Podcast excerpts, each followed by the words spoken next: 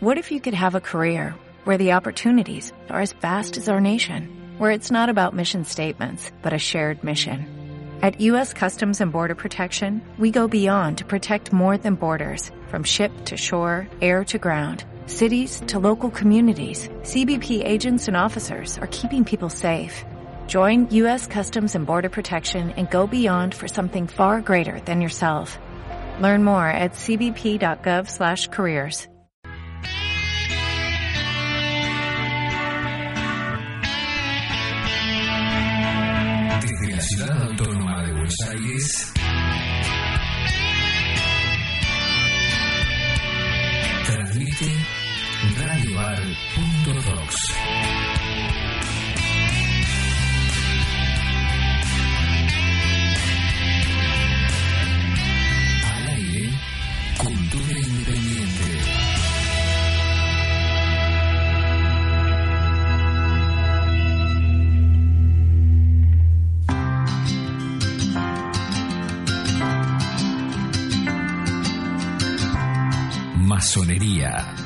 misterios y verdades.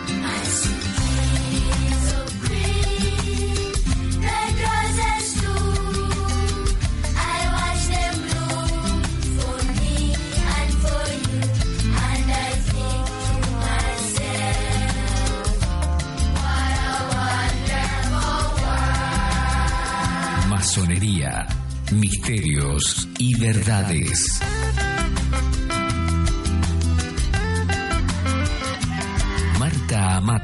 Y Carlos Marrero proponen recorrer más de 300 años de una institución filosófica, filantrópica y progresista tan apasionante como intrigante para despertar el interés del público en general o de aquellos que quieren acercarse a los misterios fraternales de la francmasonería.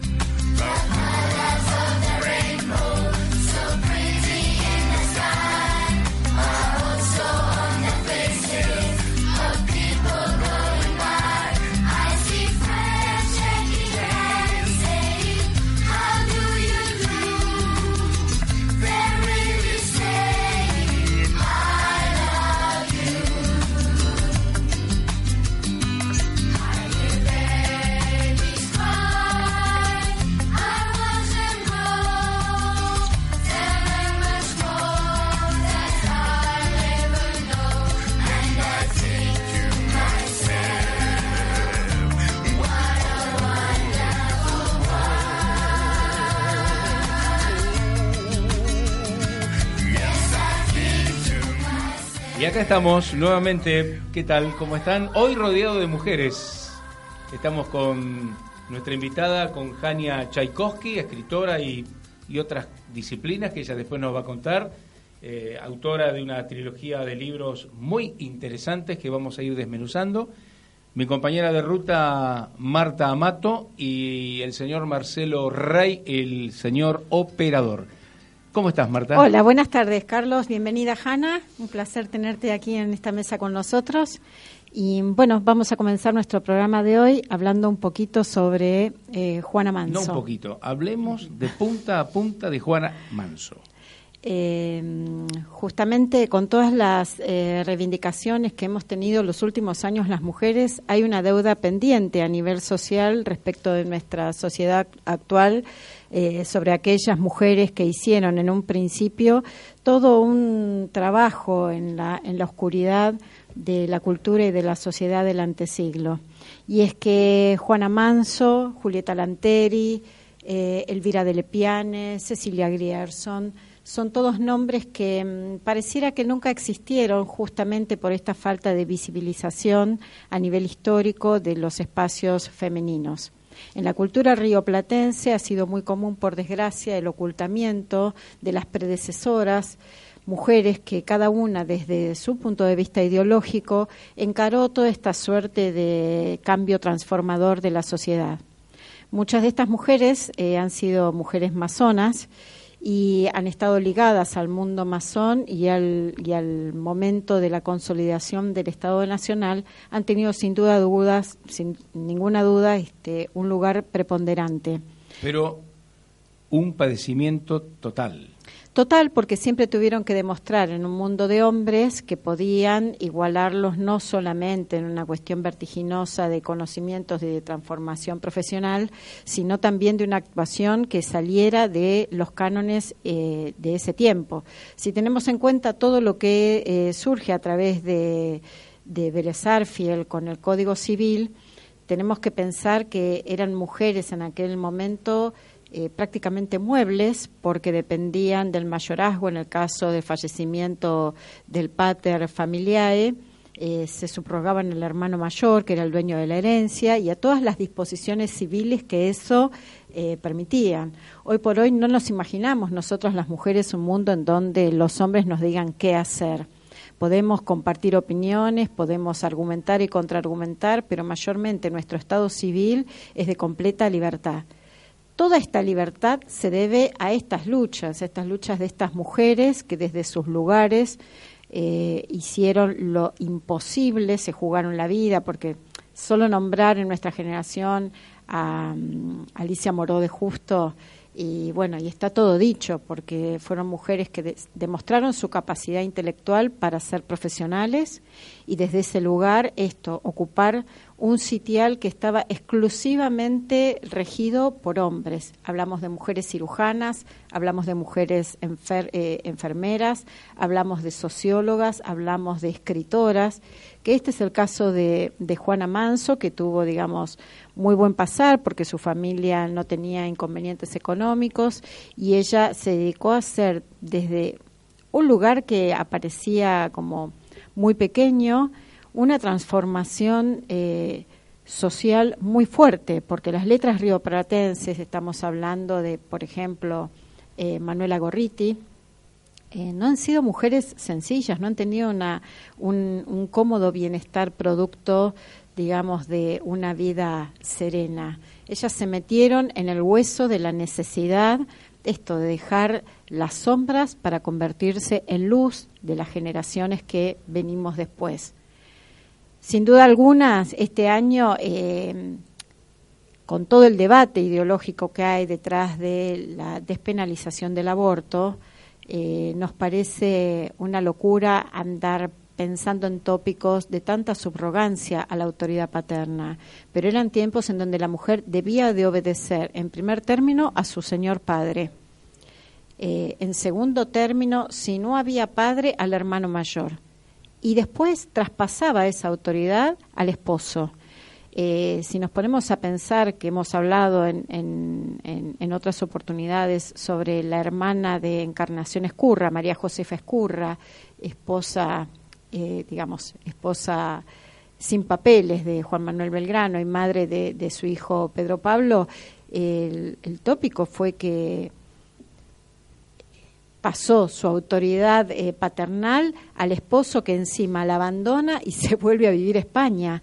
O sea, ella nunca fue dueña hasta que no enviuda de su fortuna personal y tampoco de la de su esposo, que era el único medio, así también como fue Felicitas Guerrero, de poseedora de a nivel social su propia autoridad. Bueno, todo esto fue cambiando, las mujeres predecesoras al voto, al 23 de septiembre en donde se se oficializa la, ley a favor del voto eh, femenino, eran parte de la propiedad de los varones de la familia. Y Juana Manso tuvo mucho que ver en ese cambio de paradigma, en esa preposición que es ser mujer hoy. ¿no? Eh, bueno, vamos a ir hablando un poquito más. Y ese padecimiento también lo, lo, lo tenía Gerson, ¿no? Sí, Cecilia Grierson, sin dudas. Bueno, también eh, la de Lepiane, porque fueron mujeres que tuvieron que tomar el comando de sus vidas y eh, defenderse individual y colectivamente. Acá eh, tenemos que pensar en una mujer que estaba sumisa, sometida, que no podía pensar, por algo en todas las casas, digamos, de quienes podían tener una acción política, había un fumier en donde se reunían los varones después de la comida familiar y eh, ahí se debatían los grandes temas a los cuales la mujer estaba totalmente negada, no podíamos participar absolutamente en nada, nada que tuviera que ver con la toma de decisiones. a nivel personal y colectivo. Bueno, buscando, buscando, encontré esta perlita que es Himno a Juana Manso. Escuchamos.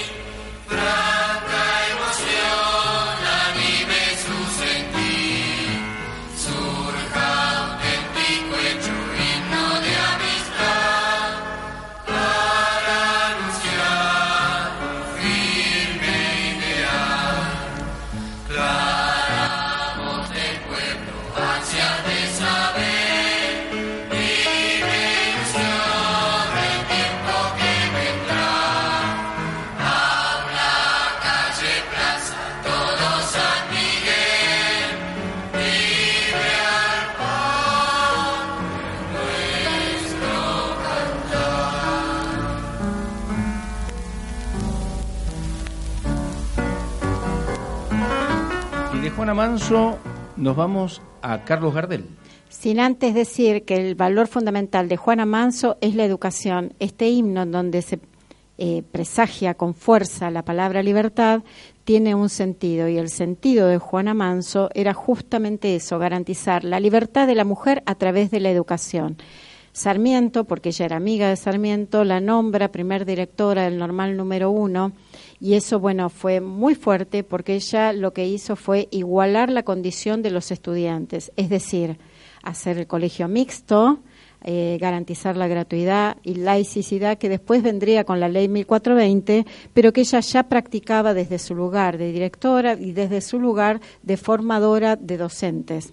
Porque, bueno, ese es el lugar destacado, ese quiebre que, que se suscita en la sociedad entre el antes y el después de lo que es organizar la educación en la República Argentina. Que no es poca cosa tampoco. Que no es poca cosa. Bueno, y el lunes se cumplen 84 años de la trágica muerte y por este motivo en el mausoleo de la Chacarita el orfebre Juan Carlos Payarols entregará una rosa de bronce con pétalos cincelados con el nombre de Carlos Gardel, que será depositado dentro de su bóveda. Esto será el lunes a las 14.30 en el cementerio de la Chacarita, la bóveda abrirá de 11 a 16. Escuchamos al Zorzal Criollo.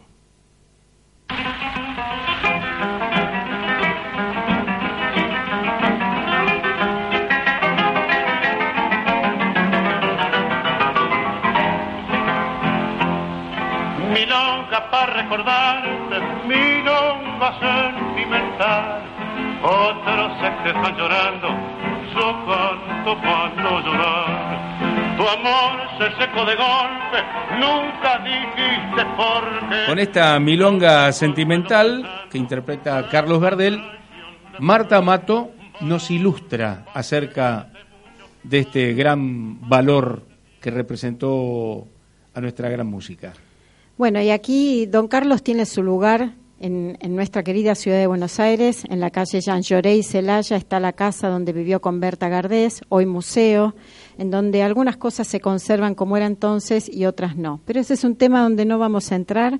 Vamos a entrar en ese mm, trágico momento que transitó eh, este trovador de la vida rioplatense, porque hay mucha controversia sobre sus orígenes, sobre si era francés o no, si era uruguayo o no, si era argentino o no si escapaba de la ley o no escapaba de la ley.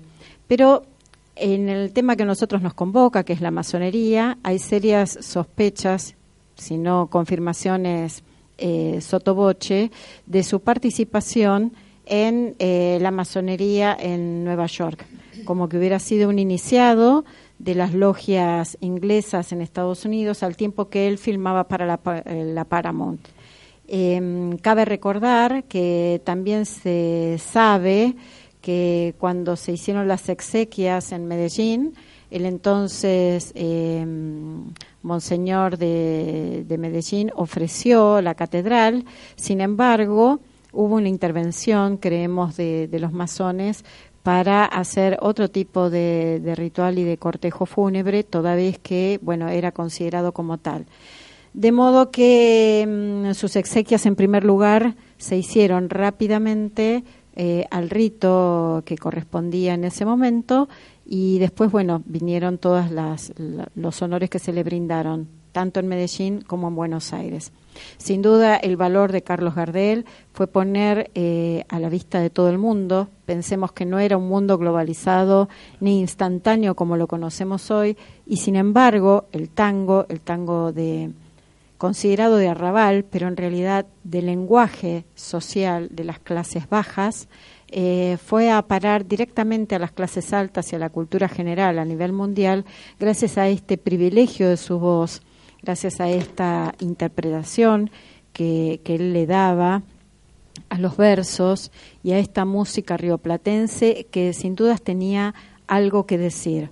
Mucho se habla del ritmo del, del 2x4, mucho se dice de, sus orígenes, pero el espaldarazo más importante que tuvo a nivel mundial lo tuvo en la voz de Carlos Gardel.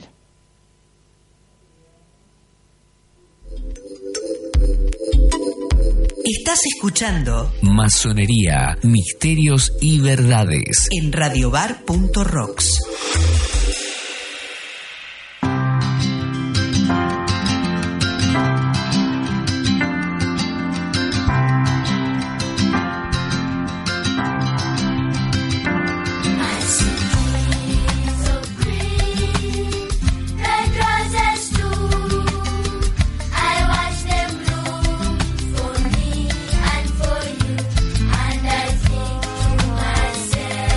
Bueno, Marta, vamos a conversar con esta maravilla de persona, de escritora y todos los otros títulos que ella va a ir desgranando durante esta conversación que vamos a tener sin tiempo, hasta las 2 de la tarde, con Jania Tchaikovsky.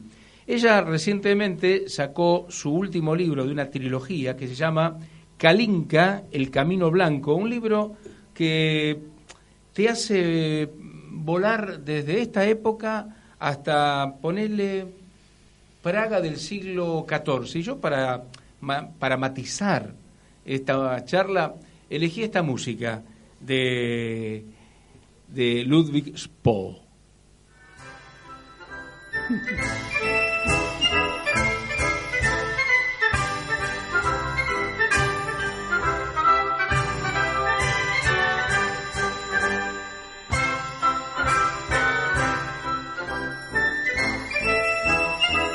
Este es un nocturno para, para vientos. Jania, muy buenas tardes, ¿cómo estás? Buenas tardes. Es un gustazo para nosotros que estés compartiendo este momento en Masonería, Misterios y Verdades. Contanos, porque quiero ir al otro libro, eh, que tiene que ver con lo que estamos haciendo ahora. Calinca, el Camino Blanco.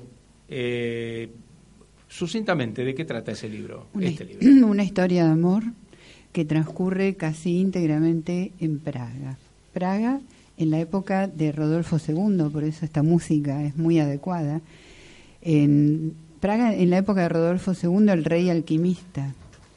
Eh, los alquimistas en realidad fueron los predecesores de los masones. Los masones están muy vinculados a la alquimia y a la cábala también. La masonería surgió después, pero en realidad ya surgió antes como las órdenes que eh, construían las catedrales, las logias de los constructores, etcétera, etcétera. Bueno, entonces Kalinka, su protagonista, es una viajera hippie nómade, las hippies modernas de ahora, viste, que viajan por todos lados y paran en hostels y hay toda una verdadera comunidad de nómades. Eh, de hecho, yo viví y vivo como una nómade también, los conozco, por eso me fue fácil delinear el personaje de Kalinka Sabes que todos los personajes tienen que ver con uno. En la trilogía que comienza con Morgana, El Camino Naranja, la protagonista, que se llama Morgana, es una arquitecta. Una arquitecta no es una hippie, no es una viajera, pero es una arquitecta, pero que también rompe esquemas, que también trasciende límites. Por eso digo, son feministas, mis protagonistas tienen que ver con, con el feminismo y con la liberación. Y ellas saben muy bien que esa huella todavía no se perdió porque queda en el inconsciente colectivo, aunque legalmente ya no estemos sometidas, supuestamente, quedan todavía en los genes y en la memoria celular y en la memoria neuronal, quedan improntas muy fuertes de aquella represión, de aquella desautorización, sobre todo, de la mujer.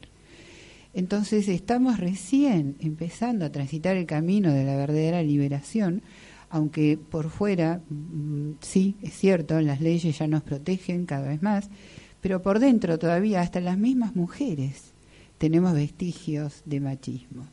Y eso se traduce en una cierta eh, falta de valoración de lo que es el rol femenino en la vida, que no es solamente, por supuesto, el de la reproducción, como estábamos confinadas antes, sino que es el de la generación junto con lo masculino, claro que sí. Todas las protagonistas de mis novelas, en este caso la trilogía es El Camino Naranja con Morgana, que fue publicado en el 2013 y se sigue, sigue vigente. Kalinka, El Camino Blanco, que está recientemente publicada, y luego viene El Camino Rojo, que todavía no puedo revelar el nombre de la protagonista. Pero siempre son mujeres, mujeres que rompen límites y se eh, inician la novela de una manera, con algún conflicto, y cuando terminan, digamos que serían como las superheroínas que lograron vencer. Viste que ahora en todas las series, en todos lados, las protagonistas son mujeres. las superheroínas son mujeres. Afortunadamente vamos tomando nuestro rol. Sí, eh, sí. Y entonces, sí, eh, estas mujeres de mis novelas conquistan territorios internos. Y por eso cuando a medida que van conquistando territorios internos con herramientas espirituales, de la manera en que ellas van em, em, afrontando determinadas vivencias, van creciendo y cuando empezás a crecer desde adentro hacia afuera, el mundo se acomoda de una manera diferente. Entonces, siempre hay una historia que se va desarrollando. Kalinka pierde, o sea, Kalinka está viviendo una historia de amor súper romántica, ella pintora, él artesano, los dos nómades, hippies, soñadores, todo divino, y de pronto él la abandona. Sin ninguna explicación, desaparece de su vida. En Guatemala, ellos estaban justamente en Antigua, Guatemala, un lugar muy romántico, muy mágico, y ella no entiende este abandono, se arrastra por las calles de, de Antigua, bajo la lluvia, buscándolo, hasta que la rescata una amiga de la infancia que la encontró por Facebook y la viene a buscar Antigua, pero resulta ser que Petra, esta amiga de la infancia, es mucho más que una amiga de la infancia y justamente pertenece a una orden secreta que está dentro de lo que se llama el camino blanco. Pero eso se va a ir develando a lo largo de la novela. Entonces, eh, este comienzo nos remite a todos los abandonos también que sufrimos las mujeres de distintas maneras por supuesto, nosotras también abandonamos a los hombres, pero la mujer abandonada tiene una especial sensibilidad porque se va despertando en ella abandonos transgeneracionales que eran como permitidos antes y hasta bien vistos y ni siquiera eran considerados transgresiones ni nada que se le pareciera. Por eso las mujeres aguantábamos absolutamente todo. Eh, cosa que no sucede ahora, estamos en el otro polo, no aguantamos nada. y está, bien, porque cuando la polaridad se manifiesta en el otro signo, hay un momento de exageración también como ahora, pero es necesario para romper esquemas, salir con toda esa fuerza.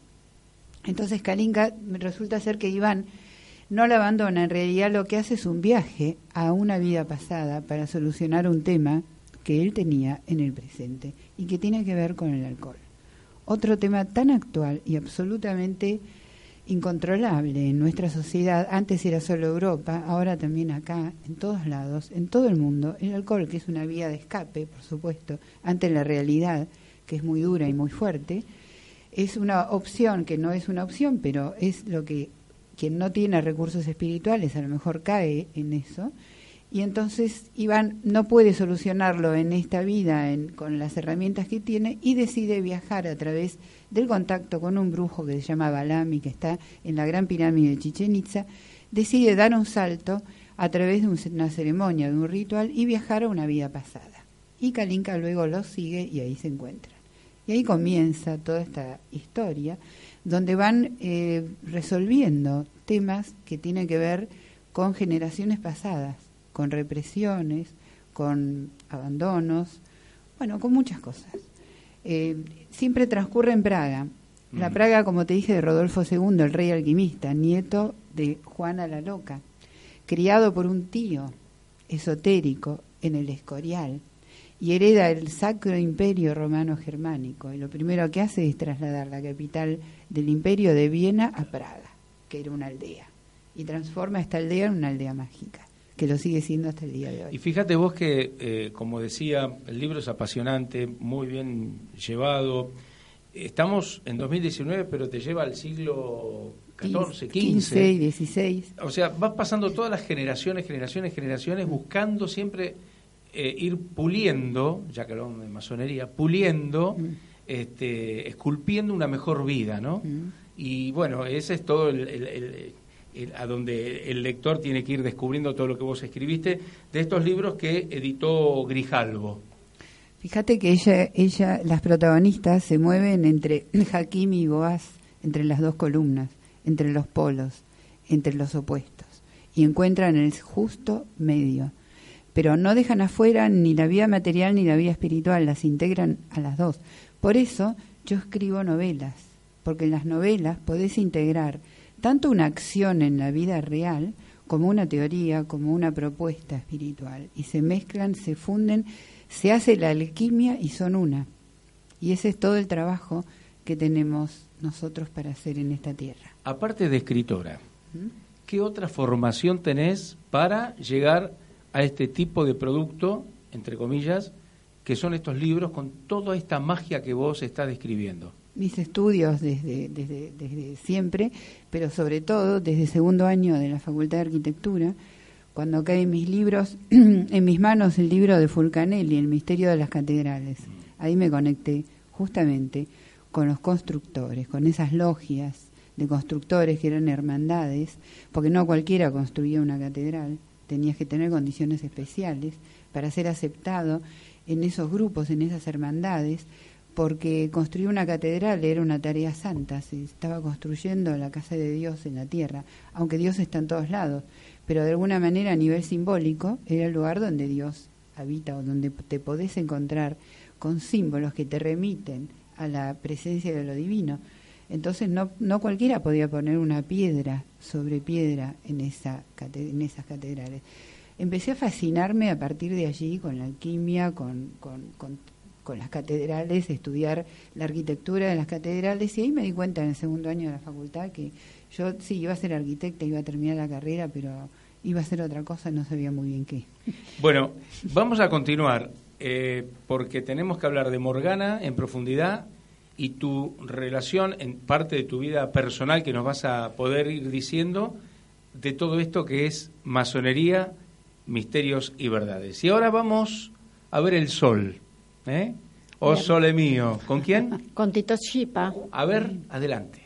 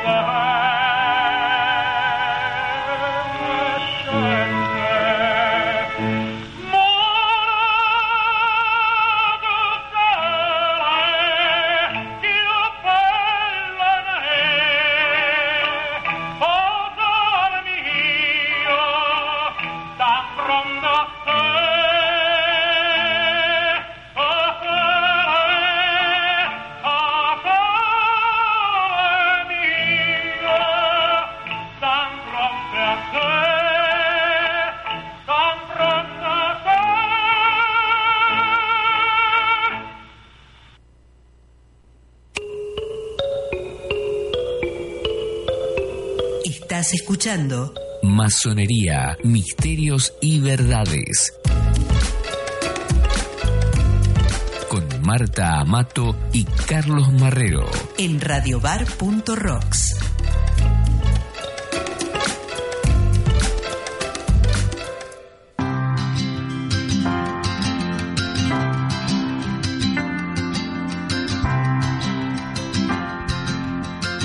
¿cómo la estás pasando? Yo súper bien acá deslumbrándome con, con el relato de Jania y mm, es imposible no pensar esto mm, como un, un, un cambio de paradigma respecto de los recursos que tenemos como especie, ¿no?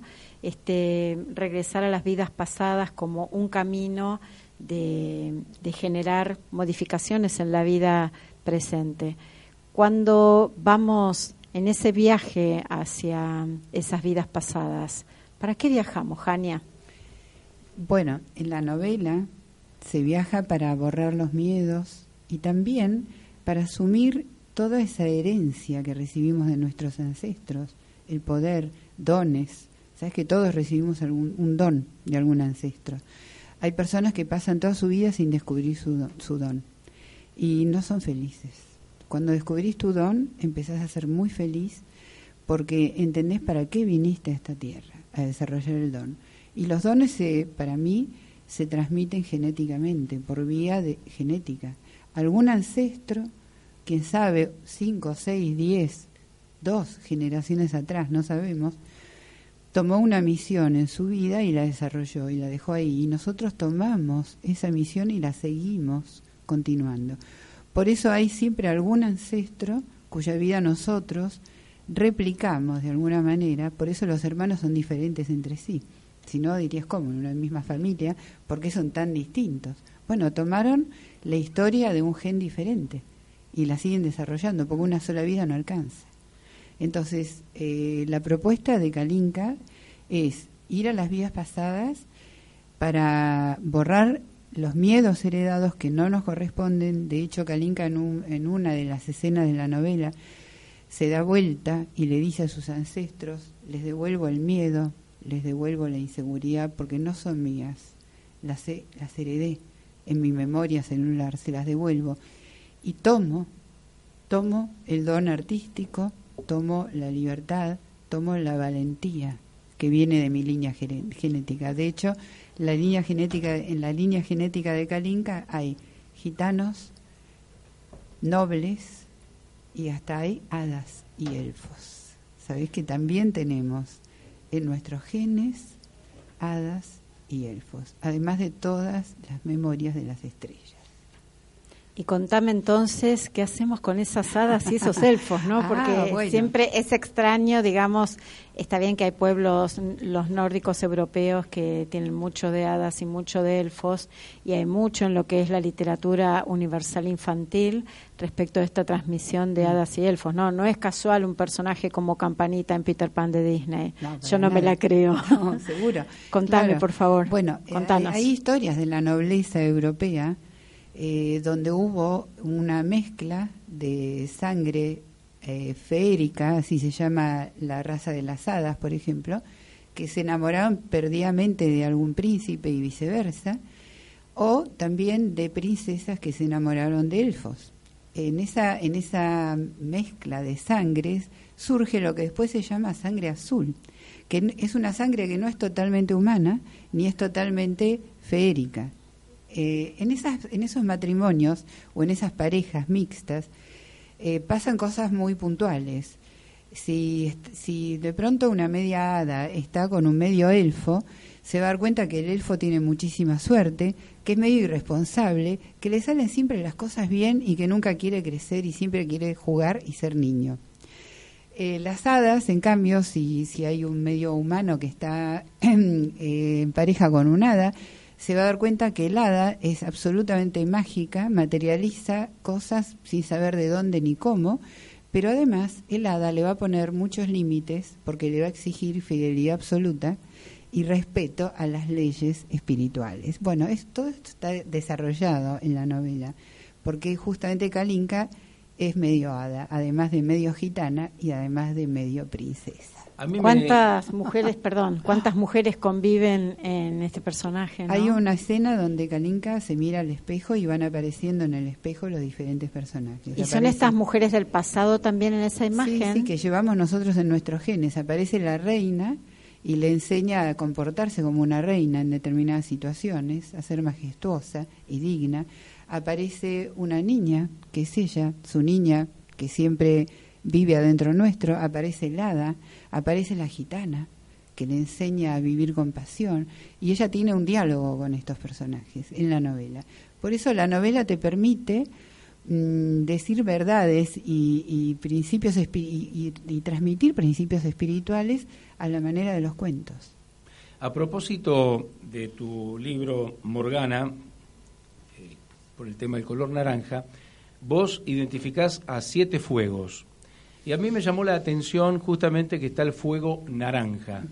¿Podés describirnos con tus palabras o si lo tenés simplificado ahí el fuego naranja? Ah, bueno, mira, podemos leer me llamó la, la, página atención. 400. Ahí estamos, a ver. Fíjate, bueno, en Kalinka, el Camino Blanco, hablamos de los siete fuegos, que son los siete fuegos también de la metafísica, conocidos como los fuegos de la metafísica. Y el fuego naranja es el fuego de la materialización.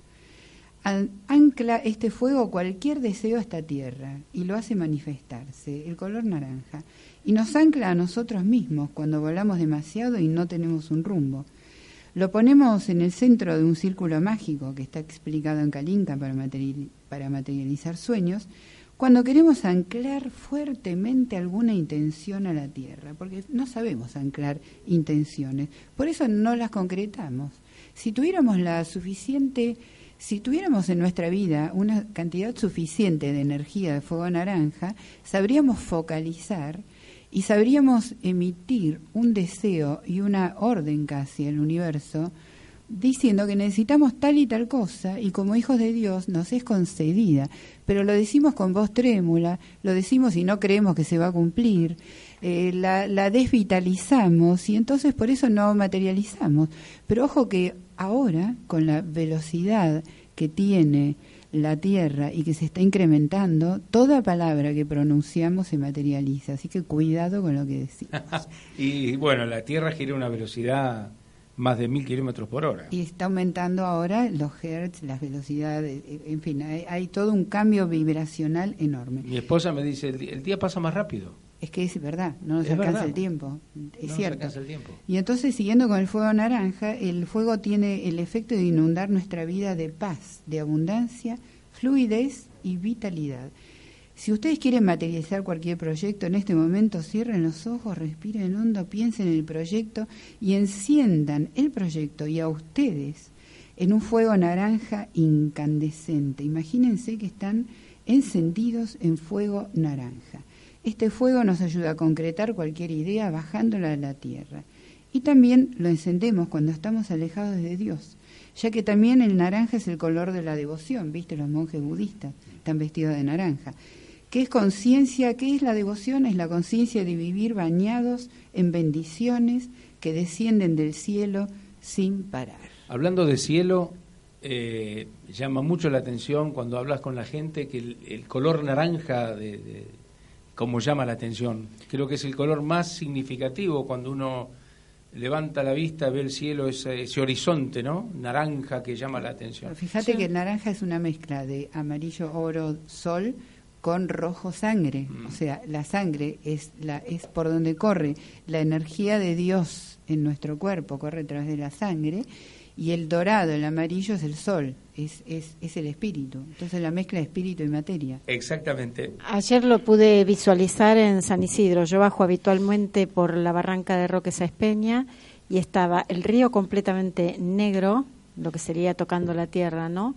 Y después estaban todos, toda la gama de naranja yendo al cielo completamente rojo. Era impresionante ver ese amanecer, Mm. pincelado en, en- en colores impensados, porque bueno, uno tiene el celeste y blanco o el nublado blanco y no Sí. esta, esta paleta de colores matizadas, ¿no? Pero enérgicamente es muy emocionante ver colores impensados en el cielo.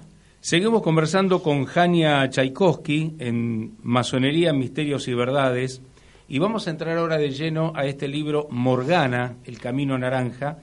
Y bueno, hay una cantidad de, de frases, así como esta de la página 40 de tu otro libro, Kalinka, donde decís, y hay una coincidencia con Kalinka en este aspecto, fíjate, uno deja de ser un gusano espiritual y se convierte en mariposa espiritual atreviéndose a soltar lo que uno cree que es, lo que cree que debe ser, lo que cree que debe pasar y tomando decisiones cruciales una detrás de otra. Acá también hay que tomar decisiones como en Kalinka.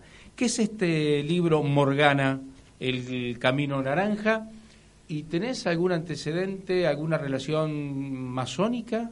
Sí, yo estuve eh, casada con un masón grado 33 es un maestro de alto rango dentro de la masonería, con lo cual yo no pertenecía a la orden, pero sí él.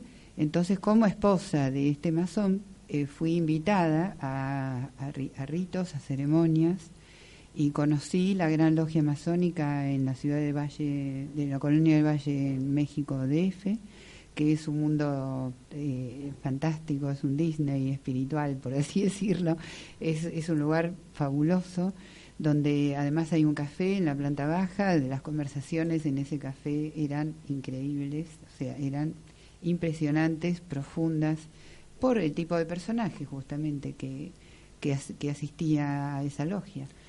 Y mm, sí, tuve, tuve la oportunidad de, a través de él, de ponerme muy en contacto con ciertos conocimientos masónicos, los que se podían revelar, porque no todos se pueden revelar, y sobre todo de vivir este concepto de fraternidad que es tan importante y de hermandad. A propósito de este tema, veo que ahí tenés como, eh, como dama elegante un talismán. Sí, el Revis. A ver, contanos. El Revis en Morgana. El Revis es un, es un símbolo masónico muy fuerte y tiene que ver con el amor, es el hermafrodita. Eh, si vos observás el revis, ves que hay una pareja rodeada de estrellas y están parados sobre un dragón. Y, este, y abajo de este dragón hay un círculo que representa la Tierra, dentro del círculo hay un cuadrado que representa la materia, dentro del cuadrado hay un triángulo que representa el espíritu y este círculo tiene alas.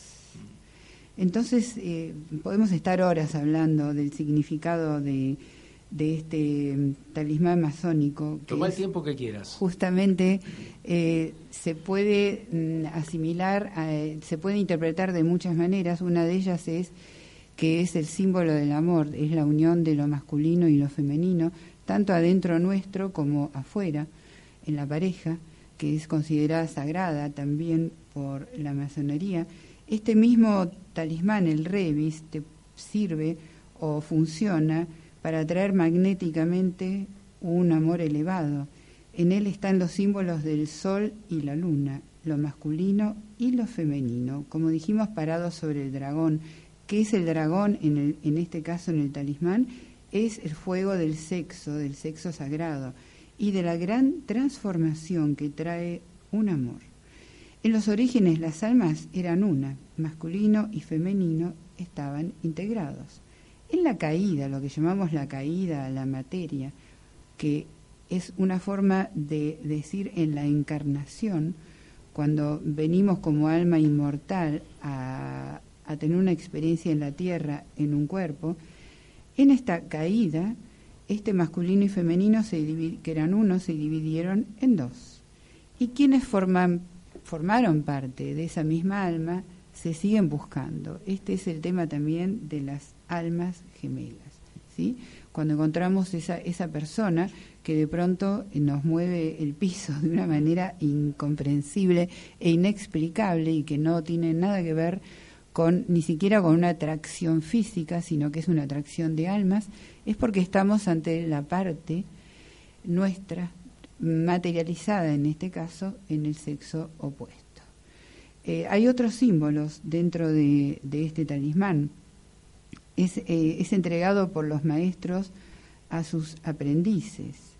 El ser masculino, fíjate, en el, en el talismán porta un compás y el femenino la escuadra. son dos símbolos masónicos muy, muy fuertes. Ambos elementos combinados nos dan la capacidad para construir juntos, hombre y mujer, un mundo nuevo, una vida nueva. Este talismán eh, transmite este poder, el poder de la materialización. Sobre el ser masculino se representa el sol. Eh, al, digamos, el género masculino se lo identifica con el sol y al género femenino con la luna. Ambos son complementarios. El sol te da brillo y potencia espiritual, la luna te da magia y sensibilidad. También hay dos estrellas en el talismán que otorgan el magnetismo y la belleza de Venus y el poder guerrero de Marte. La luna dijimos que otorga las capacidades mágicas. También en este talismán tenemos a Júpiter que otorga una gran protección espiritual y a Saturno que nos da fortaleza espiritual y resistencia. La estrella de Mercurio brilla entre ambos en el centro del talismán, otorgando a quien porte este objeto sagrado claridad, luz y la unión permanente que esto es Mercurio entre el cielo y la tierra. Es un talismán fascinante. Sin dar nombres, nos estabas contando que vos este talismán se lo obsequiaste a una persona. Sí. ¿Cuál fue esa ¿Cómo fue esa reacción? Bueno, yo no sabía que a quien yo le estaba obsequiando el talismán eh, era un masón de alto grado. O sea, yo simplemente se lo entregué con todo mi cariño. Eh, es, un amigo del mundo editorial, pero yo no sabía que era un masón y de tan alto grado. O sea, ni siquiera a nivel de Argentina, sino a nivel internacional. Él lo tomó muy emocionado también y me dijo, ¿y por qué me, por qué me estás regalando este símbolo? Eh, porque creo que, lo, que, que, es, que es lo que yo más quiero y quiero entregártelo a vos, no sé por qué exactamente. Y entonces a partir de allí él me empezó, no todo, pero a revelar una parte de su vida que cuando hay iniciados masones de muy alto rango jamás te lo van a decir. No te lo van a decir porque justamente la humildad y, el secreto eh, eh, tiene que ver con la protección de los grandes misterios espirituales y no tiene nada que ver con un ocultamiento. Tiene que ver con que se revelan cuando uno está preparado para recibirlos y a quien esté preparado para recibirlos. Y tienen que pasar por ciertas pruebas. No se le entrega a cualquiera el secreto, pero no porque, porque sea un privilegio social tener los secretos, sino que te lo tenés que ganar con trabajo interno. O sea, ahora, fíjate, los secretos siguen estando. ¿Cómo? Todo está visible, todo está disponible. Sin embargo, ¿cómo sabes cuál es la información verdadera y cuál es la falsa? O sea, los secretos siguen estando protegidos. Eso lo vas descubriendo cuando, cuando vas teniendo una elevación espiritual acorde. Jania Tchaikovsky es nuestra invitada, que estamos aquí con Marta Mato en Masonería, Misterios y Verdades. Y aparte del amor, vos hablás de la felicidad. Me di cuenta que la felicidad no tiene medida. Uno puede ser siempre más y más feliz. Eso dice el personaje, uno de los personajes. ¿Cómo, ¿Cómo lo interpretas? ¿Cómo lo transmitís a esto? Bueno, hay un concepto de felicidad que tiene que ver con los logros externos. ¿sí? Yo voy a ser feliz cuando solucione el problema económico, voy a ser feliz cuando tenga pareja, voy a ser feliz cuando baje 20 kilos, voy a ser feliz cuando. Entonces siempre hay algo afuera que va condicionando nuestra felicidad. Cuando invertimos esta dirección y empezamos a sentir que eh, la felicidad tiene que ver con la elevación de conciencia, no hay absolutamente ninguna otra forma de alcanzar la felicidad de la cual yo estoy hablando, cuando empezás a elevarte en conciencia y eso nunca termina, es como que vas teniendo una visión más panorámica de la vida. En cuanto empezás a elevarte por encima de las limitaciones, de la mediocridad, de los miedos, cada vez el panorama se va ampliando más. Y es de esa felicidad estoy hablando, como sobrevolar la vida desde un lugar mucho más elevado, estando profundamente comprometidos con, con esta tierra pero viendo, viendo, viendo todas las experiencias con una perspectiva más amplia. No siempre lo que nos pasa nos gusta. muchas veces no nos gusta. Una de las propuestas de Morgana, por ejemplo, es salir del me gusta y no me gusta. Y las personas cuando yo les digo esto en los seminarios me dicen, ah, entonces me tengo que tragar lo que no me gusta. Sí, a veces sí, a veces te lo tenés que tragar. ¿Sabes por qué? Porque por algo sucede. Porque a lo mejor pasan cosas para desarrollar fuerzas internas que no desarrollarías si no tuvieras este obstáculo. Hay que aprender de eso. Los cabalistas, cuando no tienen problemas, entre comillas, le dicen, Dios, ya no me quieres, no me mandas más pruebas. Será entonces, perdón, que lo que sucede conviene.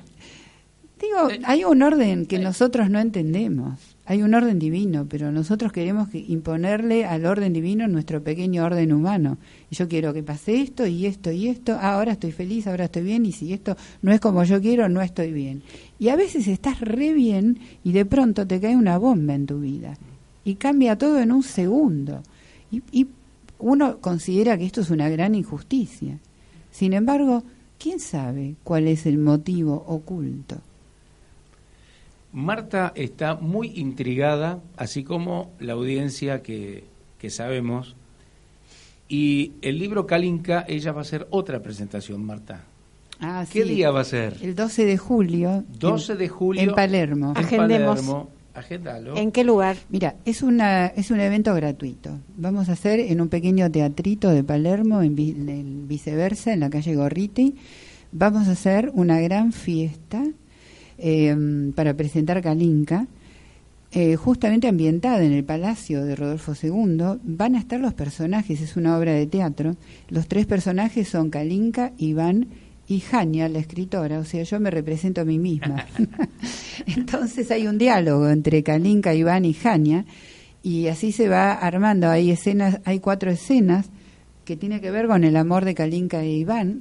Una es la del abandono, otra es la del reencuentro, la otra es cuando Kalinka e Iván tienen 80 años. Y esto es como, bueno, producir en el otro, interpelarlo y cuestionarlo y además armar una mise en escena que nos va a querer decir qué cosas. Bueno, que no hay límite entre lo que llamamos realidad y lo que llamamos fantasía. De pronto los personajes pueden salir de la novela y te pueden decir cosas. Y hablan con el público, además. ¿Ya Eh, has hecho otro sí, tipo, sí, este sí. tipo de Sí, experiencias? ya- sí, varias. Con Morgana lo hici- hicimos una interacción con una bailarina hindú. De hecho, presenté Morgana en México DF en el convento Sor Juana Inés de la Cruz, lo que fue para mí, wow, eh, era un sueño poder presentar la novela ahí. Y fue con danzas hindúes. Y con un tópico completamente ajeno, digamos, a lo que nosotros estamos habituados a la presentación de un libro, Ah, porque sí, siempre, siempre, es sí. un No, stand en, no, la, en la exposición del libro, claro, No, o en una librería, digamos, y con los cuatro o cinco amigos y nada más. No, no, yo me rebelé porque además los escritores, eh, cuando presentamos un libro, tenemos un rol tremendo porque se la pasan hablando y vos estás mirando al techo, no sabés qué hacer. Pero está Es bueno horrible. esto de revelarse Sí. porque la verdad que nos Sí. posiciona en otro lugar, digamos, no solo como, bueno, vos como protagonista fiel, en tanto sos la que le da vida a tus personajes y la que evidentemente emite un mensaje y cuando llega a los eh, lectores tiene un impacto en la vida porque uno va a seguir buscando o, o- o va a acordar o va a desacordar de acuerdo a las necesidades de cada uno, es ¿no? que más que emitir, transmite. El tema es que, Eso es. es- es- es- mira, el teatro en su origen era sagrado. Mm. El- en el teatro se resolvían muchas cosas. Inclusive en el teatro griego había un coro que aconsejaba a los personajes que hicieran tal o cual cosa. Entonces había una catarsis de los espectadores, que eran parte. Sí, Esto es lo que yo estoy tratando yo lo estoy relacionando ahora que lo hablas. Uno puede ir al- a, los antiguos, ¿no? A, a- a Antígona y a un montón de representaciones eh, griegas clásicas. Pero me pongo en tu lugar de arquitecta y estoy pensando en los arbotantes que dejan pasar esa luz en esas catedrales góticas. Me imagino siempre la de Milán porque a mí fue el Duomo lo que más me impactó de Europa eh, por esos penitentes que tiene alrededor, en ese mármol de Carrara blanco y rosado, y en esta sucesión de imágenes, ¿no? Porque yo tuve que aprender a leer los vitros como querían los maestros constructores que se leyeran. Había algo que decir, y ese enigma, ese algo que decir, ese algo por saber, está impactado en esos vitrales. Hoy me imagino que esta forma de comunicar porque en esa época, estamos hablando del medioevo, Mm. no existía el libro en los tópicos en las formas que lo conocemos Era hoy, por ¿no? imágenes.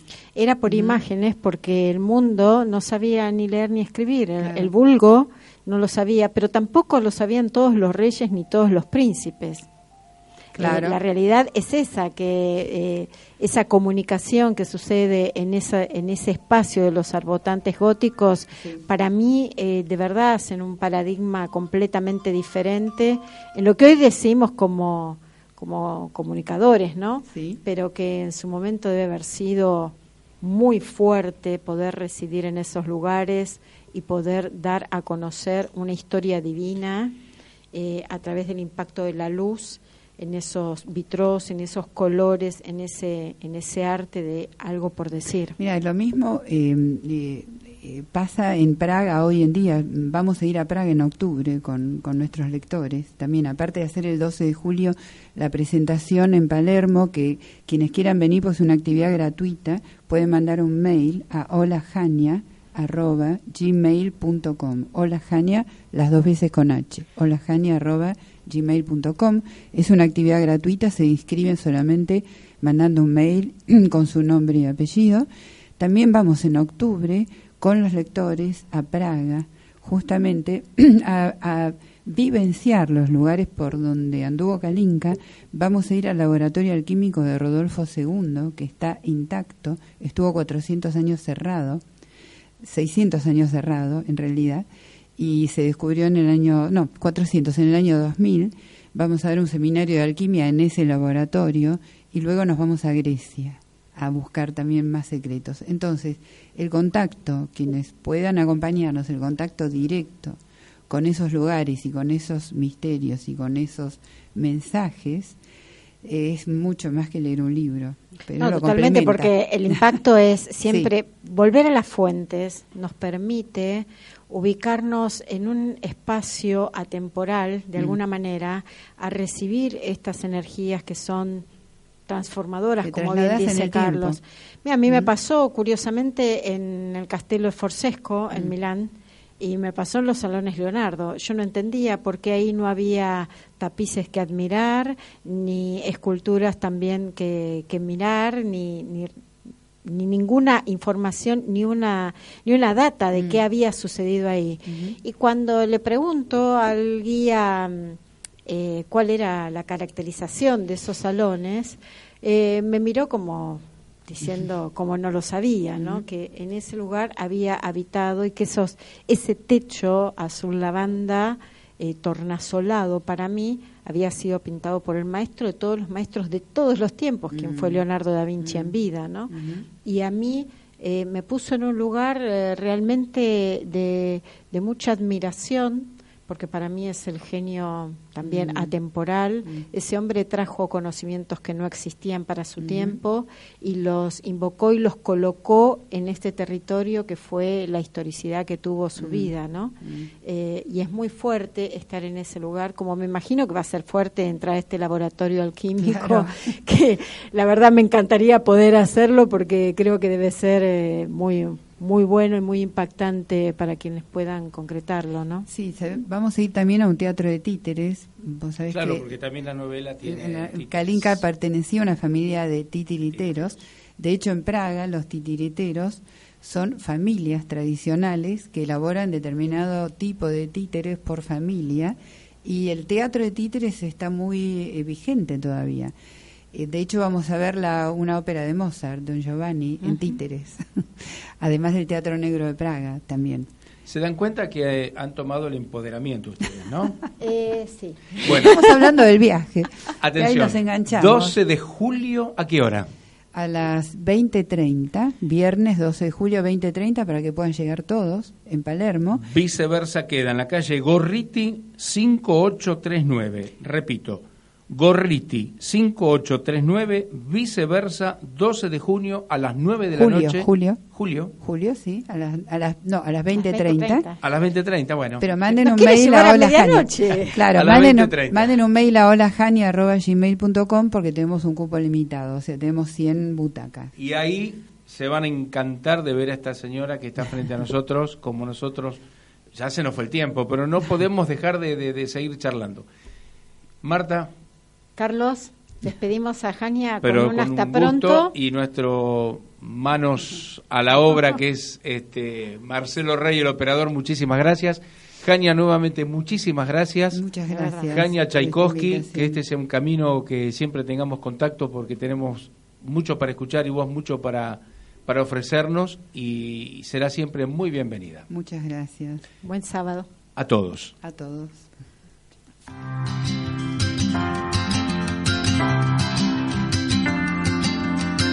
Masonería, misterios y verdades. Con Marta Amato y Carlos Marrero. Volverá el sábado próximo desde las 13 por radiobar.rocks para conocer más de esta institución que intriga hace más de 300 años.